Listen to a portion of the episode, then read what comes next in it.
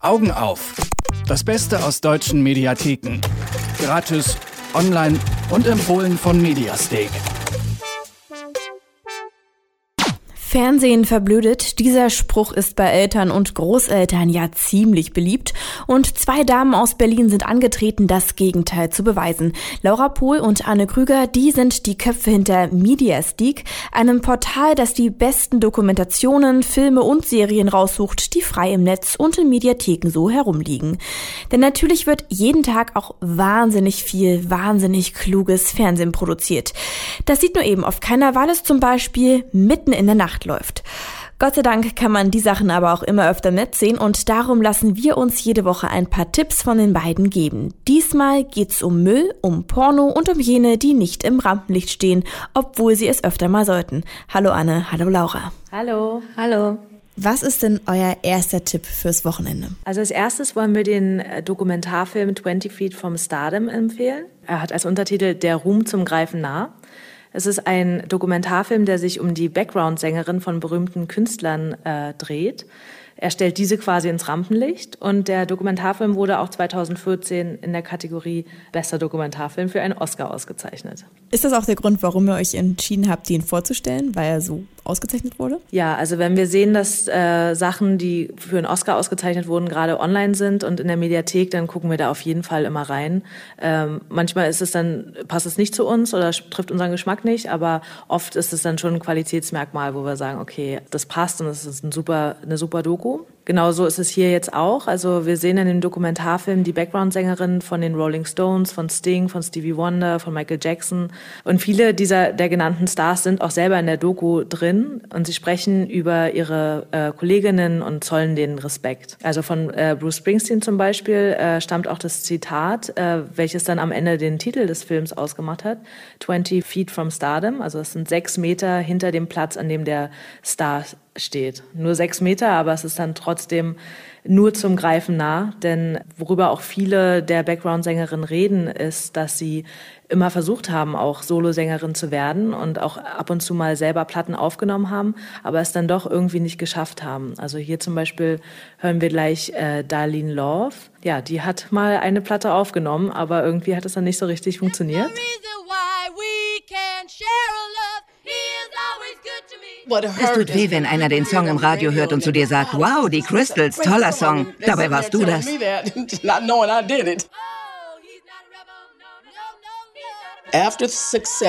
Nach dem Erfolg von He's a Rebel sagte ich mir, er ist ein Hitproduzent, ich unterschreibe bei ihm.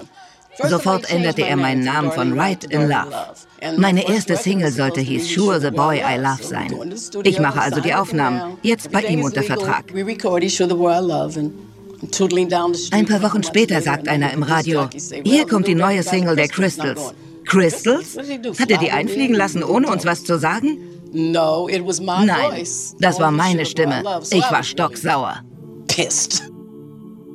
Ja, so reden die äh, Background-Sängerinnen über ihre Erfolge, über besondere Momente, aber auch das Scheitern an ihrer eigenen Solokarriere. Aber trotzdem, am Ende werden, wird den Sängerinnen hier der wohlverdiente Respekt noch gezollt und sie stehen dann doch noch mal im Rampenlicht. Eine wahre Liebeserklärung an die Background-Sängerin der Popmusik quasi. Glaubt ihr, das äh, Thema überzeugt, weil es spannend ist oder liegt es vor allem auch daran, weil eben auch sehr große Namen in dieser Doku vertreten sind? Also zum einen ist natürlich psychologisch ganz spannend äh, zu sehen einfach, wie Leute, die extrem gut singen können und das auch das Potenzial haben, ein Star zu werden, doch am Ende den, das ganz kleine Etwas fehlt denen und sie werden dann doch nicht zum Star.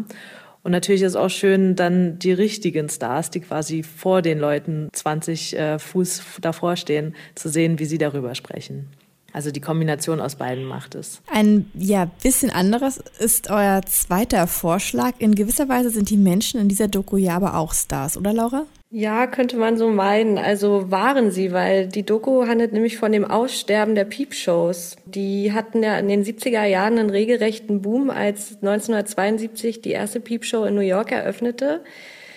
Nach und nach sind die Peepshows dann ähm, in der Versenkung verschwunden. Die Doku holt die Peepshows so ein bisschen aus der schmuddeligen Ecke raus. Also man stellt sich das ja so vor, dass das alles so dunkle klebrige Kabinen sind und ähm, die Doku probiert da ein bisschen durch eine sehr unterhaltsame Produktion, Machart, ja, uns die Geschichte näher zu bringen. Also wie sind Piepshows entstanden? Dann auch sehr interessant, dass im Mittelalter gab es auch schon so Cookboxen, wo man reingeschaut hat und dann dort ja Bilder gesehen hat von nackten Menschen, von von Frauen und außerdem ist die Doku sehr informativ. Also man lernt Frauen kennen, die wirklich aus Überzeugung tanzen, die das toll finden, sich äh, zu präsentieren, weil sie das als ihre sexuelle Freiheit verstehen, also gar nicht so als Objekt der Begierde, sondern sie drücken dadurch ihre sexuelle äh, ihre Sexualität aus. Dadurch gibt die Doku wirklich einen unterhaltsamen Rundumschlag so in die Geschichte der Piepshows. Auch wenn die Piepshow in gewisser Weise ein Symbol für Freiheit ist, für westliche Werte oder das Abstreifen von Konventionen, Würdest du sagen, die Doku ist insgesamt eher reine Lobhudelei oder wird da auch irgendwie das ganze Thema kritisch betrachtet? Denn es gibt ja nicht nur die Frauen, die freiwillig dort tanzen oder getanzt haben. Ähm, also sehr kritisch ist die Dokumentation tatsächlich nicht. Ähm, sie, sie gibt zwar O-Töne von Tänzerinnen damals aus den 70ern, da hören wir jetzt mal rein. Am Anfang war es ein ziemlich komisches Gefühl, muss ich sagen. Ich hatte irgendwie Angst. Aber jetzt mit der Zeit ist das eigentlich eine Routinearbeit, wie jede andere auch ziemlich stupide. Wenn ich jetzt in der Fabrik arbeite und mache meine acht Stunden Akkord und so, das, schlau, das stresst mehr, wie wenn ich hier in der Piepshow arbeite. Vor der Piepshow, Krankenhaus, Putze, in der Kneipe und Statist und Piepshow, Piepshow, Piepshow. Ja, da hört man ja schon, dass die Frauen das eher machen, weil, weil sie ähm, schon alle anderen Jobs äh, gemacht haben und das für sie das schnelle Geld ist. Und man hört vielleicht auch, dass sie das nicht so gerne tun. Aber es kommen auch Frauen zu Wort, nämlich die Lusty Ladies aus San Francisco, von denen ich gerade schon gesprochen habe. Und die haben sich genossenschaftlich sogar organisiert, weil sie halt ihre eigene, ihre eigene Chefin sein wollen quasi und da auch kein Mann mit im Spiel ist der ähm, quasi die Frauen managt und so sieht man eigentlich, dass die Piepshow auch ja was Positives haben kann für feministische Frauen und nicht unbedingt nur der kleine schmuddelige Laden ist, wo ja zwielichte Gestalten rumhängen und ähm, von daher ist die Dokumentation probiert so ein bisschen in alle Ecken reinzuschauen, aber am Ende ist es doch eher eine unterhaltsame Geschichte. Und äh, ihr habt noch eine dritte Doku mitgebracht äh, und in der geht es um Lebensmittelverschwendung, richtig? Ja, ganz genau. Das ist der Dokumentarfilm Taste the Waste. Der hat ja schon bei seinem Erscheinungsjahr 2011 für Furore gesorgt. Also ich denke, der Titel ist wahrscheinlich vielen bekannt.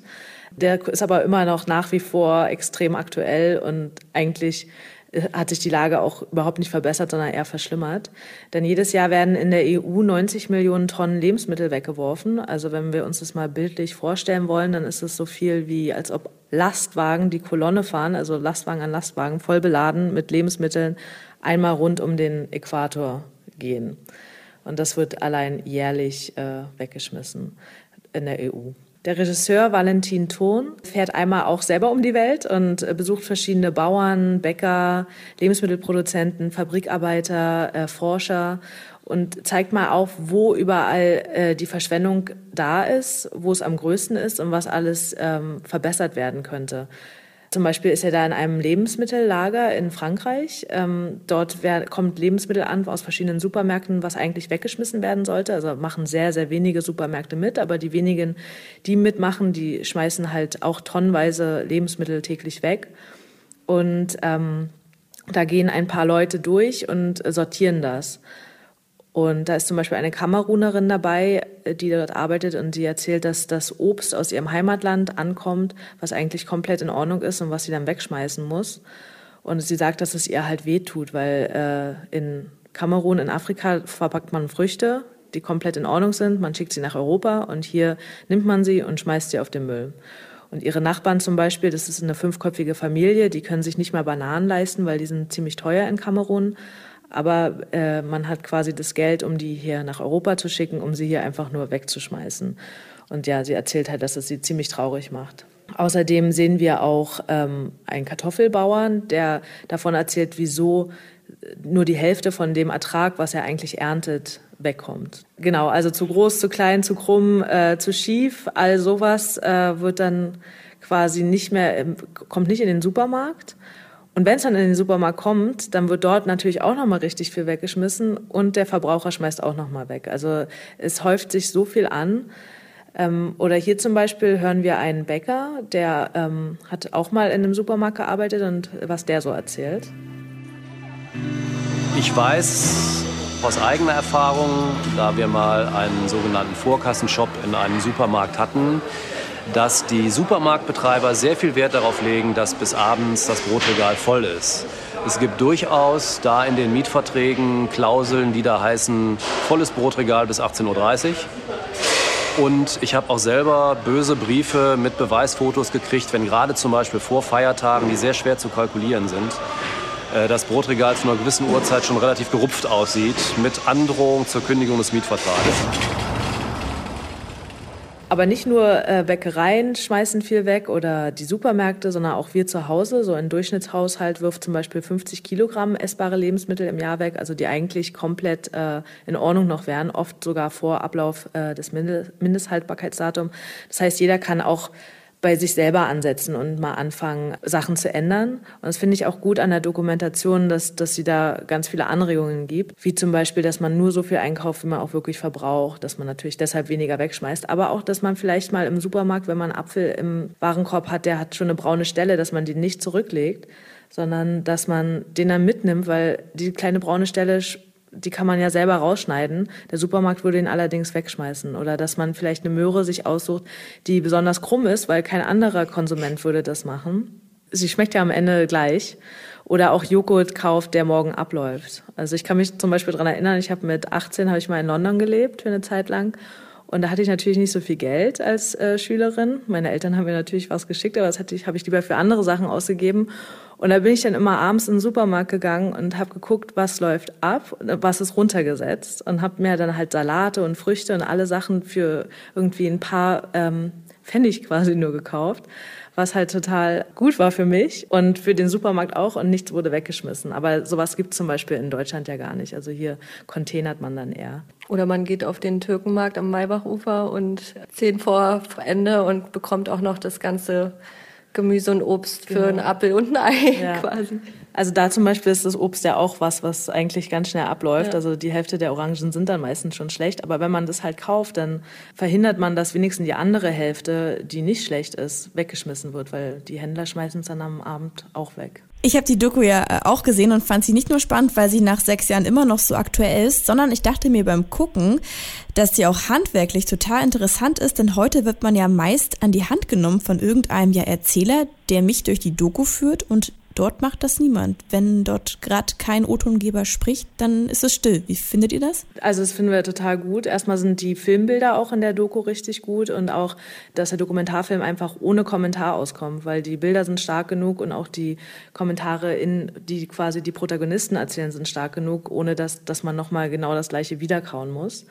Ähm, der Valentin Thon hat mehrere richtig tolle Dokus gedreht, alle um das gleiche Thema. Wir haben auf, äh, also ihr findet ja die ganzen Dokus bei uns auf Mediastake oder ansonsten auch nochmal verlinkt auf Detektor FM. Und wir haben da in dem Link auch unten noch eine andere Doku mit reingepackt, die sich zu schauen lohnt. Die ist jetzt zwar gerade nicht äh, in der Mediathek, aber on demand kann man sich die anschauen, äh, können wir nur empfehlen. Und abschließend die Frage nach ja. all den tollen Tipps, wie lange können wir uns denn die noch angucken? Denn ewig sind sie ja auch nicht in eurem Slider drin, oder? Also die Piepshow, das Kommen und Gehen der Piepshows läuft noch bis zum 3. Juli in der Arte Mediathek. Die Doku Taste the Waste ist noch bis zum 26. April online. Genau, und die dritte Empfehlung, 20 Feet from Stardom, ist noch bis zum 27. April online. Bei den letzten beiden müssen wir uns also ganz schön beeilen. Äh, Anne Krüger und Laura Pulf, Dankeschön. Dankeschön. Schönes Wochenende.